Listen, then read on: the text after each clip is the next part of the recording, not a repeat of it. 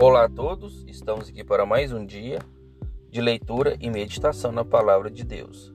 Abra sua Bíblia em Salmos, capítulo 32, versículo 10, que diz assim: O ímpio tem muitas dores, mas aquele que confia no Senhor, a misericórdia o cercará.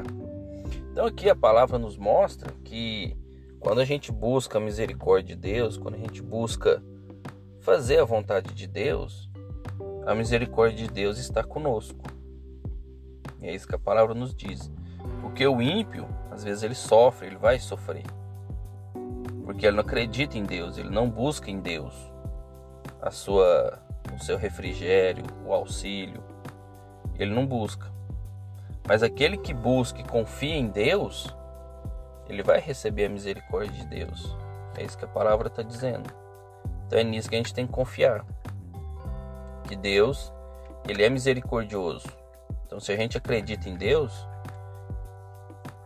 a gente vai receber a misericórdia. Mas aquilo que a gente tem que fazer é confiar em Deus. Quando a gente confia em Deus, a gente se aproxima dele e a misericórdia dele se aproxima da gente. Isso nos traz paz em meio à turbulência, em meio à dificuldade, em meio à adversidade.